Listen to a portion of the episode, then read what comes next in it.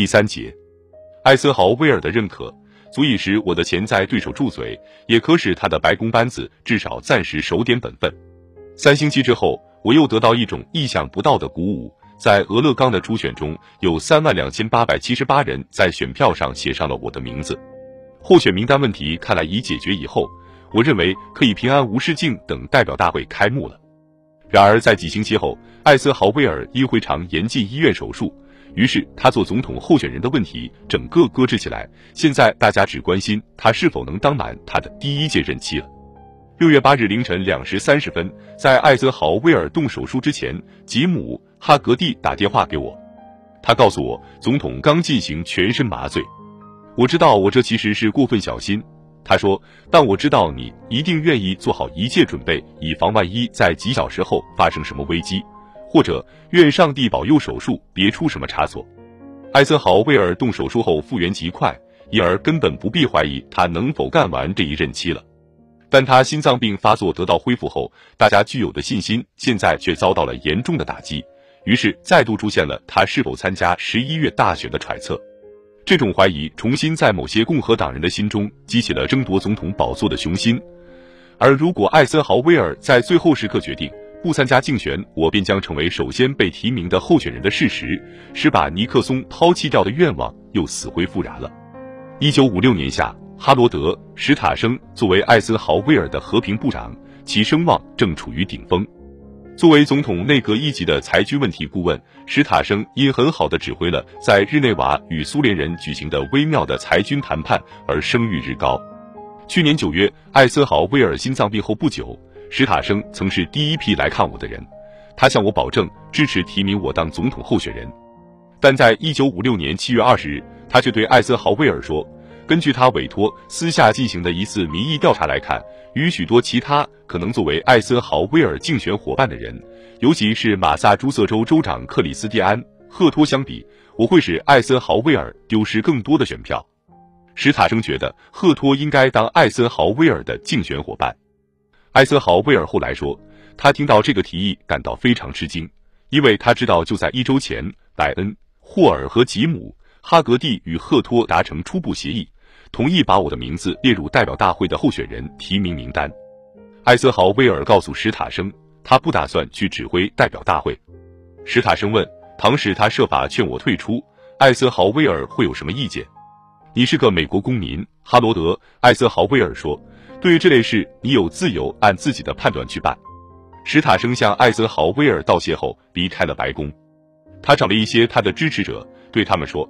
艾森豪威尔表示支持代表大会公开提名。他接着找了赫托，说总统对他讲的话很感兴趣，并授权他找莱恩·霍尔与我谈话，让我们事先了解一下他对副总统问题的看法。施塔生显然竭力要使我们这些人，艾森豪威尔、赫托和我逐渐发生对抗。三天之后，七月二十三日星期一，我收到史塔生的一封信。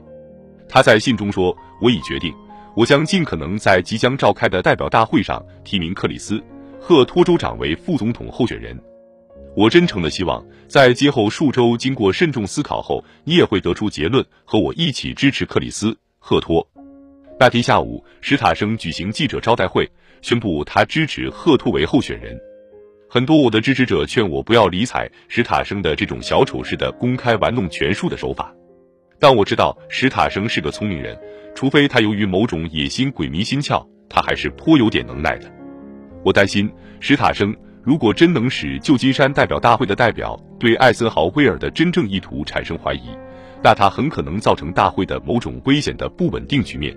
最后，在代表们还没弄清是怎么回事之前，代表大会就给弄得四分五裂，一片混乱了。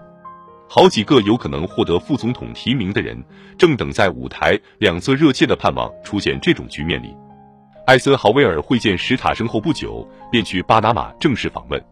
史塔生的记者招待会成为头条新闻，把总统访问的消息都挤掉了。艾森豪威尔愤怒至极，他下令发布了一项简短声明。总统向史塔生先生指出，作为个人，他完全有权发表他想发表的任何声明。但同样明显的是，他作为总统手下的阁员，无权发表这类声明。几天后，谢尔曼·亚当斯通知史塔生，如果他坚持要照目前这样子干下去，他恐怕还是请假离开白宫工作班子为好。艾森豪威尔返回华盛顿时，事情发展的非常迅速。赫托打电话给谢尔曼·亚当斯，问他艾森豪威尔对眼下发生的这些事到底怎么看。亚当斯告诉他，艾森豪威尔十分尊敬他。如果他希望当副总统候选人，那是应由他自己去选择的事。虽然艾森豪威尔曾希望在第二届总统任内，他能在国际领域方面帮帮忙，而且已和杜勒斯谈过此种可能性。如果赫托现在决定竞选副总统，那这事就不必再谈了。赫托说，他想他应该继续执行史塔生记者招待会以前定下的计划，设法把我的名字列入提名名单。他想这样就可以打消今后一切要他当副总统的人的意图了。亚当斯回答说：“很好，这事咱们就算这么决定了吧。”史塔生泛起的泡沫浮到水面上，不到二十四小时便破碎了。赫托打电话给霍尔说，他将提我的名。霍尔把这个消息告诉了我，但史塔生并没有退让，他毫不在意的在一次记者招待会上说：“现在要赫托出面来提名选我。”本身便说明赫托在党内实力雄厚。第二天上午，赫托在波士顿举行记者招待会，正式支持提名我为副总统候选人。八月二十二日那天，代表大会预定提名副总统候选人史塔生赶到圣弗朗西斯饭店艾森豪威尔的寓所，要求会见，结果只是和莱恩、霍尔、谢尔曼、亚当斯碰面了。史塔生出示他打算和艾森豪威尔讨论的一封信。这是写给共和党全国主席霍尔的一封最后通牒，要求将提名副总统的会推迟到第二天。亚当斯告诉史塔生，他要见艾森豪威尔，必须事先同意复议对我的提名。谈话内容也只限于向总统说明这件事。史塔生最后似乎明白了总统的意思，接受了这些条件。他们会谈后不久，艾森豪威尔在电视上举行了一次记者招待会，宣布几分钟前史塔生先生曾来见我。他说，在这里经过几天之后，今天上午他已绝对相信大多数代表需要尼克松先生。为了向代表大会和美国公众澄清他的立场，他准备请求大会主席同意他在今天下午复议，再次提名尼克松先生为副总统候选人。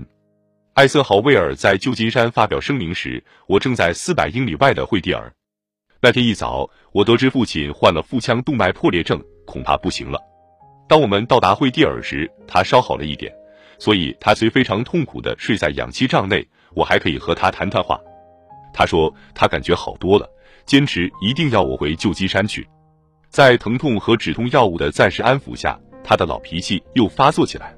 他说：“迪克，你一定得回去，不能让那个史塔生在最后一分钟再跟你捣鬼。”那天下午，我在父母的起居室里看电视转播代表大会实况。看到赫托提名我为候选人，半小时后把尼克松抛弃掉的运动终于收场了。我以一千三百二十三票对一票获得再度提名。第二天早上，医生说我父亲情况好多了。